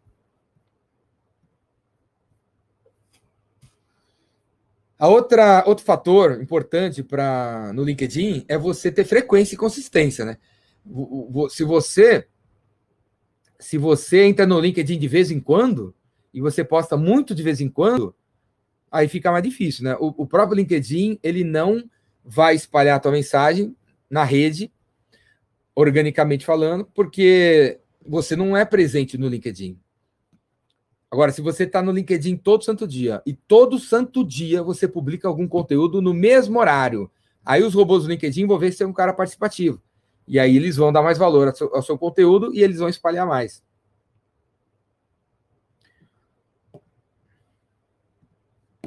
O curso é indicado para quem é vendedor? O curso, João, que você está falando qual? Esse curso está passando aqui embaixo, que é tipo a mentoria? É uma mentoria, não é um curso. É uma mentoria para você ser um, um, líder, um gerente de vendas. Ela, a mentoria é indicado para quem é vendedor, caso você tenha a, a vontade, a meta e o sonho de virar gerente de vendas, líder de vendas, no, no curto, médio prazo.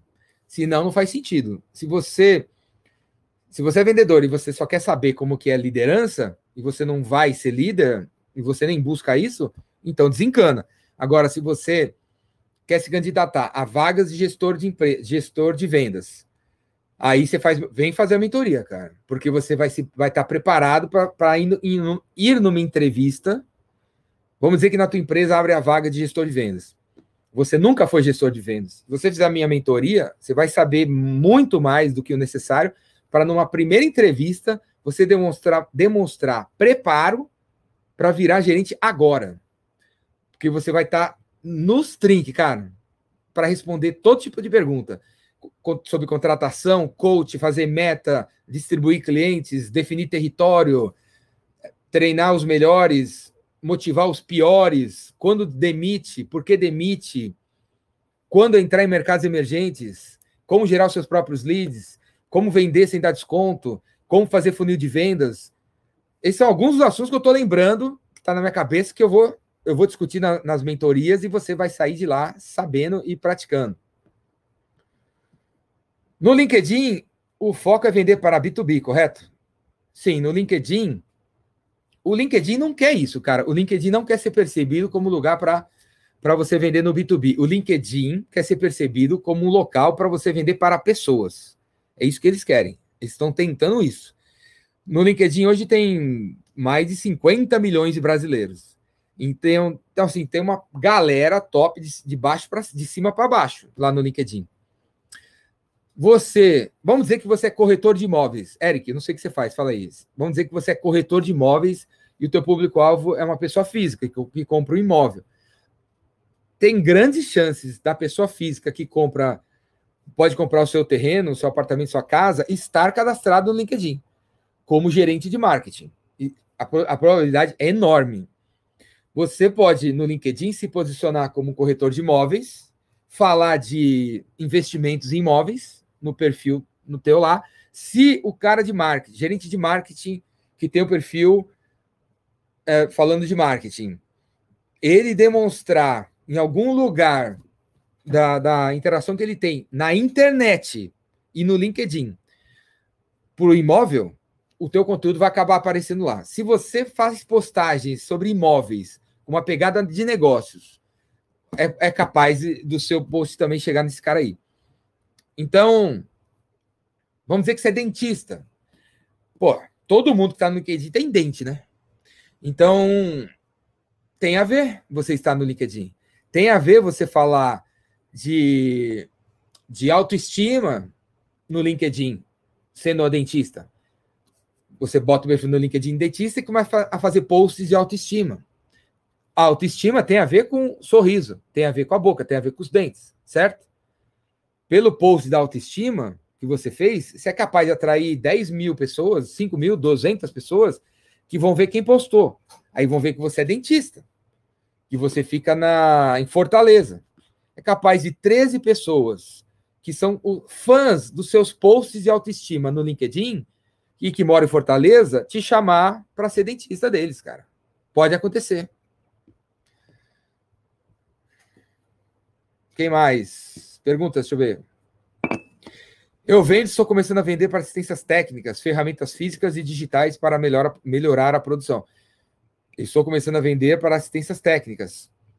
Cara, as assistências técnicas profissionais das melhores assistências técnicas com certeza estão no LinkedIn, cara. Porque o profissional da assistência técnica que pensa mais longe, ele está empregado, ele está, ele está feliz mas ele também está aberto, ele está aberto a conversar. E lá no LinkedIn é um lugar para outras assistências técnicas recrutarem pessoas para as assistências técnicas. Então, com certeza o cara está lá, velho. Com certeza o cara está lá. E é um caminho. Cia, uh, Ciada. Como é que é isso aqui? Ciada Aloe Vera. Ciada Aloe Vera, produtos naturais. Show! Jordão, falando sobre escolher o meu cliente, devo acolher as preferências do meu cliente e ajudar a resolver um problema deles com o meu produto, é isso? Sim, cara. Nós estamos aqui para resolver o problema dos outros, dentro das possibilidades que a gente consegue. Certo? Através de um produto que você fez. Beleza? Você entende que o LinkedIn é mais interessante para captações de leads B2B do que o Google Ads utilizando um site como apoio? Então, no, sim. No LinkedIn, o LinkedIn é um banco de dados. Se você sabe, você sabe quem é teu público-alvo, você consegue nos filtros, como eu mostrei aqui, e fazer uma filtragem e chegar nas pessoas, nos decisores, influenciadores, usuários, influenciadores, que você pode ir no perfil do cidadão, pegar o telefone, pegar o e-mail e entrar em contato. O LinkedIn é como se fosse um banco de dados que você tem à sua disposição, de milhões de brasileiros. E não apenas brasileiros, né? Todos vocês aqui poderiam fazer negócio com o exterior. Através do LinkedIn, você pode chegar num alemão, no dono de um varejo na, na, na, em Londres. Vamos dizer que você fez um produto brasileiro um avental brasileiro que você acredita que rodaria muito bem na Flórida. Você consegue, através do LinkedIn, descobrir o dono da loja na Flórida, cara, e entrar em contato com os caras. Fora do Brasil, o LinkedIn é uma rede super utilizada.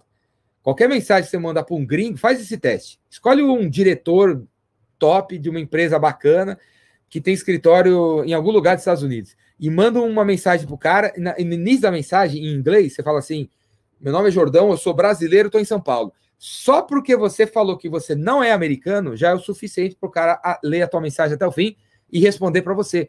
Porque o cara é americano, cara. E o cara, ele se acha, um, ele é cobrado, ele se acha um cara muito nacionalista. E ele precisa ter um pensamento global. Ele é cobrado por isso. Só de você falar que você é brasileiro, ele vai ler tua mensagem, cara. Se a continuidade da mensagem é: eu estou em São Paulo, eu criei um açaí e quero exportar para a Califórnia, e colocar na tua loja, no seu supermercado, o cara é vai te responder. O cara vai falar sim, não, talvez, converse com essa pessoa, converse com aquilo, me manda teu produto, vamos fazer um zoom.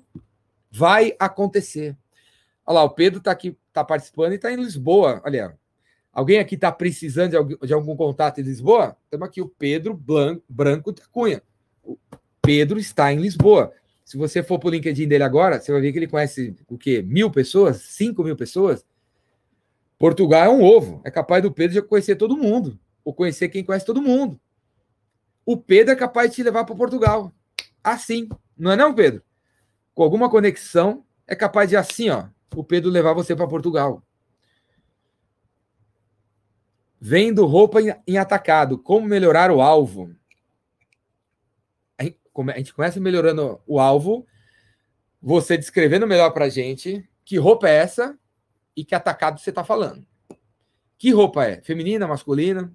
É de surf? A meta aqui, Pedro, é você, é você, você vai se diferenciar, Pedro. Quando você falar assim, que você faz uma roupa, não sei se você faz ou se você revende, mas você, quando você fala assim que você vende um vestido, um vestido que pode ser usado em, em baladas chiques, baladas top umas baladas top nas capitais. Quando você tiver coragem de dizer que o teu vestido é para uma ocasião, ou a sua calça é para uma ocasião, aí você tem um alvo, cara. Porque aí fica mais fácil para você encontrar meninas, fica mais fácil para você fazer um post no Instagram com a foto da sua, do seu vestido e falar, galera, esse vestido. Quando você escolhe uma modelo que é a cara da menina que você quer que compre, é toda tatuada, sei lá, bota modelo tatuada, sei lá, numa, num cenário que tem a ver com o lugar onde se usa esse vestido. E aí na descrição você fala: esse vestido não é um vestido. O nome dele é Ultra Chique 5.0. Toda roupa dos estilistas incríveis tem nome, cara. As roupas dos caras têm nome. Entra no site da Jorge Armani. O casaco do cara tem nome. Entra no site de uma loja mequetrefe aí. Tá escrito assim: blusa. Blusa preta. Blusa de couro. Blusa de couro, 99 reais. Entra no site da Jorge Armani e vai, e vai lá ver. Entra no site da Jorge Armani, catálogo, roupas. Todo produto dos caras tem nome. A roupa tem um nome. É, marca legal de roupa tem nome, deu nome para roupa. Não é qualquer casaco. É uma jaqueta, jaqueta é, de aviador, é, flight, blá blá blá. Eu, eu, tô, eu tô namorando uma, uma mala, uma mochila para viagens da Hip Curl. Hip Curl, aquela marca de surf, e, o, e eles lançaram uma, uma bolsa que cabe notebook, que você bota as roupas dentro, que tem rodinha e tal. Porque eu, eu ando viajando assim, vou e volto, e não, eu só levo uma mala. E é, eu quero levar uma mala que tem o notebook, né? Na mala de notebook, eu quero botar roupa, separado do notebook e tal. E aí a Ripicur lançou uma, uma mala, uma, uma, mochila que se pega, tá, é dura, show de bola, que o, o, Medina tá fazendo propaganda pra caramba, e a mochila não chama mochila, a mochila chama Flight, é Flight não sei o que lá, Flight V, não sei o que, mas ela, o nome dela é legal, a mochila tem um nome. Ao, dar, ao nomear a sua mochila, você está definindo o alvo, cara. Ao você dar um nome para tua mochila, você está definindo quem você quer que goste da sua mochila. Ao você dizer na descrição que essa mochila deveria ser usada quando você vai surfar em Bali, você está dizendo quem você quer que compre, cara. ou seja, você define o teu alvo, ou você ajuda as pessoas a entender quem é, quando você fala mais, cara. Quando você fala mais do seu produto, quando você fala mais do seu cliente. Como eu mostrei no, no início dessa conversa aqui, quando eu mostrei aquele slide. É muito mais difícil você encontrar um cliente quando você fala que o alvo é uma mulher de 35 anos com dois filhos, do que quando você fala que ela se chama Luciana e que ela tem dois filhos que se chama Diego e Matheus. Fica muito mais fácil encontrar o cliente quando você para para discutir um pouco mais com você mesmo quem é o cara, né? Vende embalagens e há bastante cotação. Como fugir da guerra de preço, Jordão? Então, o telefone toca e o, e o cara fala assim: Fala, Daniel, beleza? Tô te ligando que eu descobri tua empresa na internet e eu vi que você faz embalagens e eu, tô, eu vou lançar aqui um suco de laranja e eu quero saber quanto que é a, a embalagem para o suco de laranja de um litro e meio. Quanto custa? Aí o Daniel acha, acha, só porque numa frase de 49 palavras, o cliente falou a palavra preço, que o cara quer comprar preço. Daniel, o cara não quer comprar preço. Ele falou 44 palavras que se referem a valor e uma palavra que se refere, que é um número, a preço. Ele não quer comprar preço, cara. Ele quer comprar. Imagina, o cara vai fazer um suco. Você acha que ele vai comprar embalagem por preço? Ele vai comprar uma embalagem que pode contaminar o suco e matar umas 14 pessoas e ser processado e quebrar a empresa? Você acha que o cara compra embalagem para um produto perecível por preço? Você acha que o cara vai comprar embalagem para transportar um produto para outro lugar por preço? E se a embalagem furar e o produto cair no meio do caminho?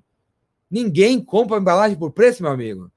Os vendedores acham que estão tá vendendo, que o comprador compra preço, porque na cabeça da maioria dos vendedores, você só escutou a palavra preço, cara. Porque você não está prestando atenção na pessoa. Você quer saber. É preço que ele falou. Preço? Ele quer preço. Não quer, cara. E aí, como é que você muda essa história? Como é que você muda essa história? Vamos dizer que a ligação foi assim, né? Como eu acabei de falar. Volta, volta o filme dois minutos. Ô, Daniel, vi que você existe na internet, você vende embalagem, vou fazer um suco de laranja, eu quero saber o preço da sua embalagem. Eu estou pensando que vai ser uma embalagem de um litro e meio, eu vou fazer na primeira leva 10 mil unidades. Quanto que vai custar? Quanto é o teu preço? Quanto é o teu preço unitário? Aí o Daniel, olha como é que vende valor em vez de vender preço. Olha como é que ele foge da guerra de preço com uma frase. O meu amigo, teu nome é? Simão. Simão, se você está procurando uma embalagem para o teu suco de laranja que vai permitir o seu suco de laranja chegar lá na ponta com o suco de laranja com, sabor, com o mesmo sabor sem zero de contaminação de nada. Depois que você fabricou há 14 dias atrás, porque tem uma, uma um timing até se chegar na, no ponto de venda, até chegar na casa da pessoa. Eu tenho uma embalagem aqui que é R$19,00 a unidade. Agora, se você está precisando de uma embalagem. Ah, tem outra que eu estava esquecendo. Nessa embalagem que eu acabei de falar, se você, se você quer uma embalagem que facilita a vida do cliente na hora que ele vai abrir para tomar o suco, porque a nossa embalagem, a, a nossa, pela nossa experiência aqui, porque a gente é focado em embalagem de laranja, de suco de laranja, né? 65% de quem compra suco de laranja é mulher. E aí, existem no mercado é, uma tampa ali no, na embalagem de laranja que é difícil de abrir. E quando a pessoa abre, espirra suco na cara da pessoa. Nós, que somos especialistas nesse segmento, a gente percebeu isso daí. E a, e a nossa embalagem tem uma, uma parada que fecha ali, que a mulher abre com facilidade. Se o teu público-alvo for mulher, ou se você nem sabe isso, mas eu já estou te dizendo, cara, 65% de quem consome suco de laranja em loja de varejo são mulheres. E elas precisam ter uma facilidade para abrir, senão ela não volta para o teu produto. Então, esse, essa embalagem custa R$ 7,90, meu amigo. Se você tá, tiver a arte pronta aí, se você mandar até 6 horas da tarde, eu já imprimo o um modelo aqui te mando em 4 horas. Se você aprovar, eu coloco na linha de produção amanhã, 9 da manhã. Como você ainda não é nosso cliente, cara, você vai ter que pagar 30% adiantado. Você tem Pix aí? É assim que se vende valor, Daniel. É assim que se foge da guerra de preço. Como é que se foge da guerra de preço? Você não, você falando assim, eu não vou falar de preço com esse cara. No lugar, o que, que eu vou falar? Eu vou contar a história do valor que o meu produto entrega. E se você, Daniel, falar para mim, mas tudo isso que você falou, o meu concorrente também faz. Beleza, mas sabe o que acontece na prática, Daniel? Os Daniel da vida que vende que nas quatro empresas de embalagem que estão correndo atrás do rabo para bater meta, nenhum deles lembra de falar o que eu falei aqui. Nenhum deles lembra de repetir de novo o que está escrito no folheto que você deixou lá. Você não repete porque você fala assim: eu já deixei o folheto, eu já falei na outra reunião, eu não preciso repetir. Ele só perguntou o preço. Os seus concorrentes vão ter essa atitude. Agora, se você não tiver essa atitude, fala assim: eu vou repetir tudo que eu já falei na proposta, que é capaz de. Acho que ele não leu. Eu vou repetir de um outro jeito, que é capaz de ele não ter entendido. E eu vou repetir de novo. E de novo, e de novo. E aí, meu amigo, quando você fala assim que a tua embalagem, você garante que não sei quem, sei lá, você, o cara pensa assim, porra, meu, ele é o único cara entre os caras que eu tô cotando que falou disso e que garantiu. Então vou comprar desse cara. Mas como ele é vendedor e ele, eles, são, eles dão desconto, eu vou pedir um desconto. Quer ver que ele vai me dar? Ah, Daniel, então tá. Mas os outros me falaram isso também, cara. Se você me der 10% de desconto, eu fecho agora. Aí o Daniel vai cair na conversa do cara, vai dar 10% de desconto e vai fechar. Mas beleza, conseguiu o cliente. É capaz de não ter, se não falasse isso, o cara ia pedir 20% de desconto, né? Mas aí o Daniel conseguiu menos desconto. E é capaz de perceber, porra, eu contei a história, em vez de só passar o preço, o cara pediu menos desconto, ó. Ah, eu acho que isso funciona, hein? Aí na próxima vez o Daniel fala de novo, e aí o cara, ah, mas os outros estão fazendo também. Aí o Daniel pode falar, estão fazendo é o cacete. Eu duvido. Eu duvido que eles te falaram isso, cara. Eu duvido. O vendedor te falou ou você leu na proposta? Porque a proposta é padrão, cara. Agora, se o vendedor não te falou, deve ser uma proposta padrão, meu amigo. Eu tô te dizendo. Eu tô te dizendo que é assim. E você acha que o vendedor concorrente vai lembrar da pesquisa? Porque o vendedor, que realmente é, é top, ele acompanha o negócio do cliente. E se você acompanhar o negócio do cliente, você vai acabar lendo essa pesquisa aí. Porque teu cliente, seu melhor cliente, cara, aquele que paga o seu salário, aquele que, que paga o salário, que paga a escola do seu filho, ele, ele compra 10 mil embalagens por mês para o suco de laranja dele. O mínimo que você teria que fazer para mostrar gratidão é acompanhar o mercado de suco de laranja, para aprender alguma sacada, para falar para ele, para ele ver que você manja do mercado dele, para ele confiar em você para ele nunca mais pedir desconto para você. Porque você não é um vendedor de embalagem, você é um vendedor que ajuda produtores de suco de laranja a fidelizar clientes. É isso que você faz. E para atingir essa meta, por acaso você vende a embalagem.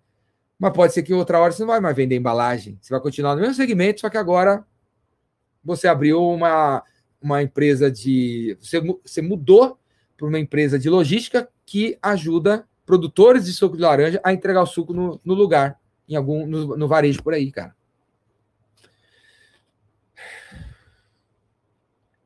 Foda, né? Essa história toda do suco de laranja eu inventei agora. Como é que pode, né? Eu inventei tudo agora, viu, galera? Não, tenho, não tô lendo script. Inventei a história agora, baseada na, na minha experiência de vender uma outra coisa, outra coisa, outra coisa, outra coisa, outra coisa. Olha a velocidade da resposta. De, de durou 12, 6 minutos explicando para o Daniel, que eu nunca vi na vida, como é que vende suco de laranja por telefone para o cara não pedir desconto para ele nunca mais. Bom, agora são 9h40. Eu vou parando por aqui, porque já tá bom. Já tem uma hora e 40 minutos de conteúdo, na minha opinião, animal, que vai ficar aqui grátis para todo mundo. Se você que semana que vem, semana que vem quiser se tornar mentorado meu, se tornar o melhor gerente de vendas que já viu na paróquia, pula para dentro da mentoria. Se você não é gerente de vendas, clica aqui na, em algum lugar do YouTube e para ir para o Vendas Cura Tudo, para o Vendedor Rainmaker, para o curso O Gerente de Vendas Rainmaker. Eu tenho curso de LinkedIn, tem curso de copywriting, tem curso de como vender por telefone, tem curso de CRM, tem vários cursos que você pode comprar separadamente ou assinar o Vendas Cura Tudo e fazer tudo junto. Beleza? Amanhã a gente vai estar de volta aqui, eu vou estar de volta, 9 horas, 8 horas da noite. Se você quiser acompanhar eu falando outras, outras paradas, eu vou voltar naquela sala lá no, no Clubhouse agora. E amanhã de manhã eu vou abrir uma sala no Clubhouse. E vamos que vamos, galera. Estamos aqui. Se alguém precisar, precisar de trocar alguma ideia, anota meu telefone aí e manda mensagem. Meu telefone, caso você não tenha, é 011. Eu vou até colocar aqui na área de comentário. É 011 98182 3629. 011 98182 3629. Manda um zap aí que eu te coloco dentro de um grupo de vendas para você fazer amigos, fazer negócio e para as cabeças. Falou, galera. Tamo junto. Lição de casa. Se você nunca escutou na tua vida, vai no YouTube agora. Quer dizer, já tá no YouTube, né? Digita assim, The Number of the Beast. Bota no talo, bota um fone de ouvido, não abaixa nem a pau até o final da música. Essa música vai mudar a tua vida, cara. the Number of the Beast. A música é de 1982 e parece que foi feita ontem. Parece que foi feita ontem. A distorção da guitarra, a velocidade da bateria, o baixo do Steve Harris. Parece que a música foi feita ontem, cara. Beleza, galera? Braço e tamo junto.